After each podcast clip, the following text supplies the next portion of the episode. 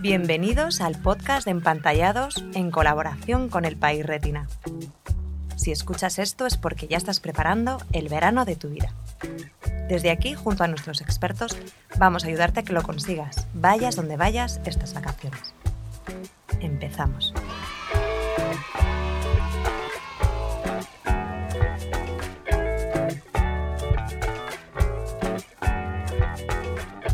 Muy buenas a todos, soy Gustavo Entrales y hoy estamos para hacer un nuevo episodio de este podcast que hemos llamado El verano de tu vida, que es fruto de la colaboración entre el país Retina y Empantallados.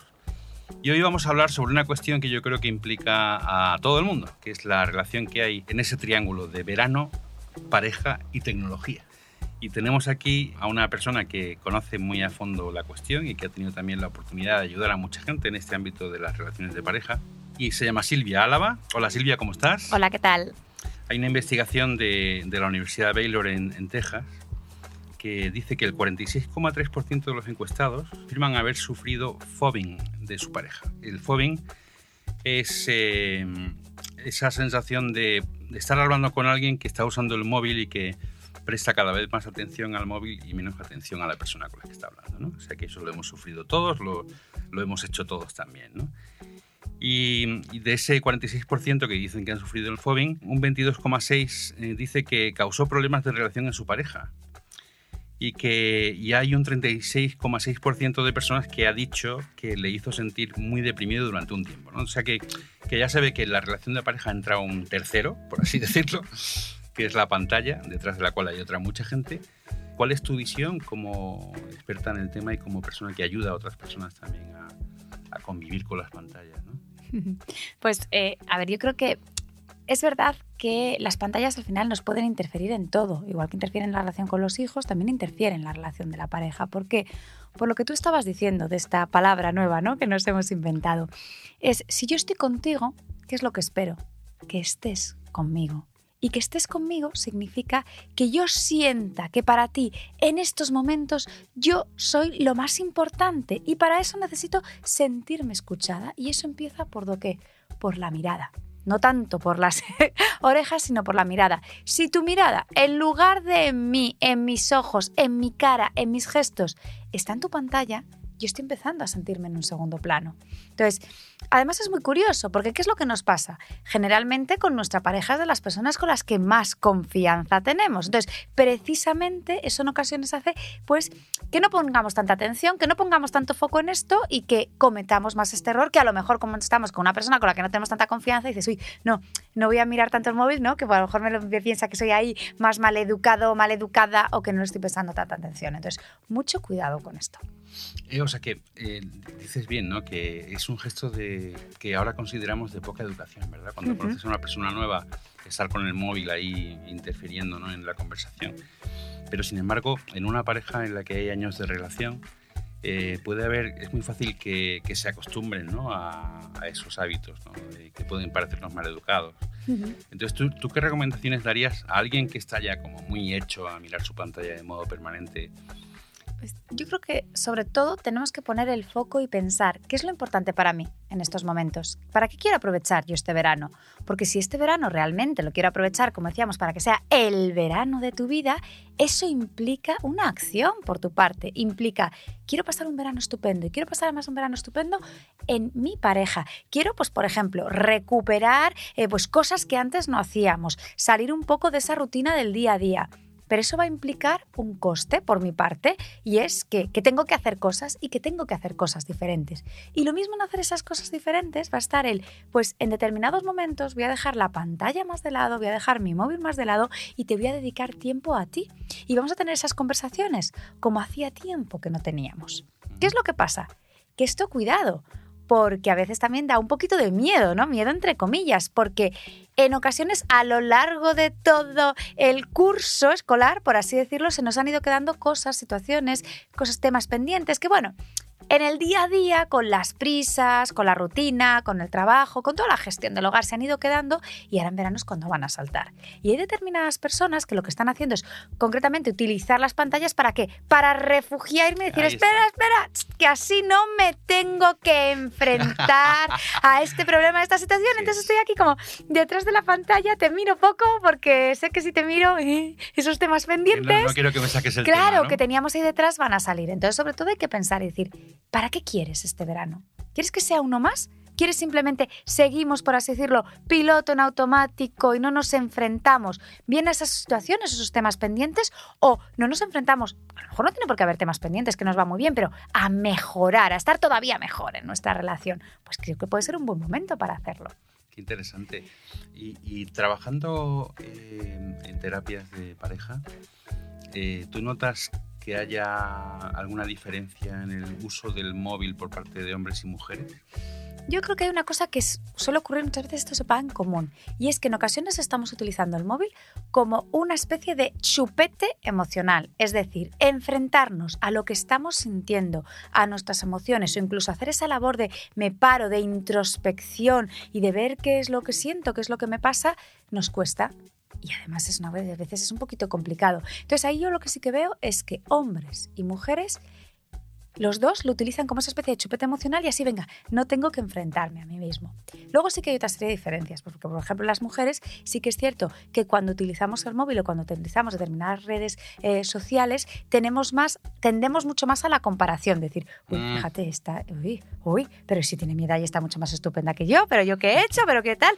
Y esto suele ser más tendente en las mujeres que en los, que en los hombres. Y tú, em, ¿cuáles son eh, los motivos de conflicto más habituales en verano para una pareja? Porque yo lo que se lee siempre es que todos los veranos eh, datos de número de divorcios que se ocasionan en verano. Eh, ¿Por qué pasa eso? O sea, ¿qué problema hay con el verano y la pareja? Eh, el problema es el tiempo precisamente que se pasa en pareja. ¿Qué es lo que pasa? Pues que es cierto que hay parejas que no terminan de funcionar de todo el bien. No es que digas, oye, es que en verano ocurrió algo, ¿no? Aquí la alineación de los astros ha hecho que la pareja no funcione, sino que vamos arrastrando vamos arrastrando pues bastantes problemas que no se han ido resolviendo a lo largo de, todo el curso escolar, por así decirlo, y todos esos problemas cuando llega el verano ya no estamos las ocho horas o más que podemos estar en el trabajo, ya no estamos yendo de un sitio para otro haciendo actividades, sino que nos sentamos y estamos los dos juntos, es cuando se hace patente que aquí hay un problema en la relación. Por eso, después de hacerse patente ese problema en la relación, muchas veces después del verano o en verano es cuando se toman las decisiones de, de separar la pareja. Entonces, pero no es porque llegas y dices es que el verano, el calor, el tal. No, es que esto viene de mucho más atrás. Cuando nos hemos parado y hemos tenido que convivir es cuando esto ya es como hay que tomar una decisión o la arreglamos, nos ponemos, nos ponemos las pilas, porque muchas veces se puede trabajar y se puede recuperar muy bien la pareja, pero para eso hay que querer. O sea que digamos que las rutinas del trabajo sirven de refugio también durante el curso, ¿no? claro. Y yo voy haciendo mi trabajo, me siento muy identificado con mi trabajo y de vez en cuando te veo, eh, pero no nos vemos mucho. Y hay una cosa muy curiosa que es que paradójicamente, que está conectada con esto, ¿no? Que eh, ahora las parejas hablan mucho a través del móvil. Entonces, si hablan tanto a través del móvil, ¿ese diálogo no debería fortalecer la relación? Es que hablar mucho a través del móvil tiene una parte que puede ser positiva, porque es verdad que estamos, te estoy diciendo, oye, me acuerdo de ti, no te tengo presente, pero también tiene una parte muy negativa, y es que nos perdemos toda la comunicación no verbal. Es decir, no estamos viendo a la otra persona, no vemos el gesto que tiene su cara, no vemos su mirada, no tenemos ese tono de voz, la entonación, no tenemos ahí el cuerpo para verla, entonces ¿qué pasa? Que perdemos muchos matices y esto hace que se tengan muchos malentendidos cuando tenemos conversaciones, por ejemplo, por WhatsApp. Entonces hay que tener también cuidado con eso. Una pareja que quiera desarrollar su relación durante el verano, eh, ¿tú le harías una recomendación muy bestia de no usar el móvil? A lo mejor, en plan de decir, fuera, apágalo completamente, vamos a ser razonables, lo vamos realmente a cumplir, entonces es mejor ponernos objetivos que sabemos que sean cumplibles, ¿no? Entonces, a lo mejor hay que llegar a decir, mira, vais a estar todos los días un rato específico, los dos, en los que vais a dedicaros media hora simplemente a conversar sin móviles, sin pantallas, sin absolutamente nada.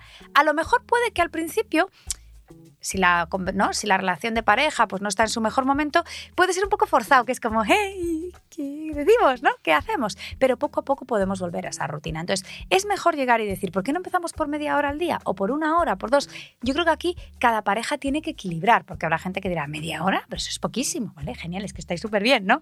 Vamos a hacerlo dos, tres como sea, pero que cada uno sí que llega y dice, vamos a reservar momentos para nosotros y para nosotros dos solos, sin ningún tipo de interferencia de nuevas tecnologías. Tenemos que recuperar la conversación, tenemos que recuperar la mirada. Esas cosas incluso, yo diría, si se puede, hacemos hacer más. ¿Qué cosas hacíais, no? Cuando erais novios, que os gustaba tanto.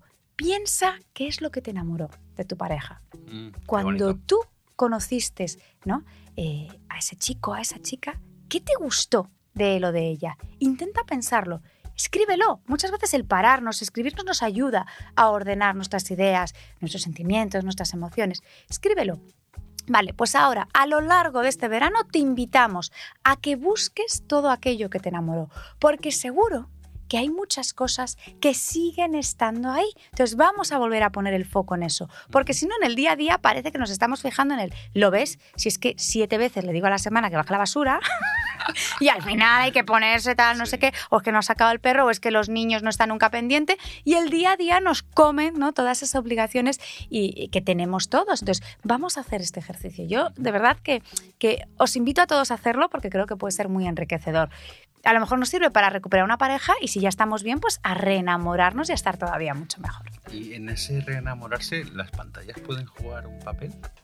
Bien utilizadas, sí. ¿Cuándo es el problema? Cuando estamos diciendo no las estamos utilizando bien, las estamos utilizando para evitar a la persona, evitar conversaciones, para no mirar. Pero en un determinado momento, un mensajito, pero no un mensajito solamente de la logística, ¿no? De quién lleva hoy el niño a la actividad o quién tal, no, compras tú el pan o lo compro yo, sino el decir, oye, pues ese eh, te quiero o, te echo de menos o qué bien que nos vamos a ir en un rato o qué guapo, qué guapa te he visto esta mañana. O sea, un mensaje, pero que sea un mensaje ya no solo relacionado con temas de, de logística, sino el decir me acuerdo de ti, pienso en ti y además estoy pensando cosas positivas. Y a mucha gente le puede resultar más fácil hacerlo en un teclado que decirlo en persona, ¿no? Es que hay determinadas personas que tienen mucho miedo a expresar sus sentimientos y a expresar emociones y les puede resultar más fácil. Y ahí les decimos, vale, empieza diciéndolo entonces ahí, si quieres claro. en un teclado. Pero cuidado, porque aquí sí que va a ser obligatorio saltar a la fase, vale, ya se lo has dicho en teclado, ahora te toca te decírselo en persona. Hay, en la pareja es fundamental, para que una pareja funcione, el pilar básico va a tener que ser la comunicación. La confianza, el respeto, pero la comunicación es fundamental. Si esa comunicación nos falla, si yo no soy capaz de decirte las cosas, te las tengo que decir a través de un teclado, hay que trabajarlo, porque la comunicación tiene que estar ahí. Hay que perder el miedo a decir a nuestra pareja cómo nos estamos sintiendo. Pues Silvia, muchísimas gracias por esta conversación tan interesante, que yo creo que toca además en un tema muy nuclear para la gente, que es su vida afectiva. Eh, y bueno, y es eh, un episodio más de los cuatro que estamos haciendo en Empantallados y el País Retina, sobre cómo hacer que este verano sea increíble, no tanto por los filtros que ponemos a las fotos tan chulas que hacemos, sino que sea un verano vivido en plenitud. ¿vale? Esa es la idea. ¿no? Con lo cual, muchísimas gracias Gracias a vosotros. y nos vemos en el siguiente podcast.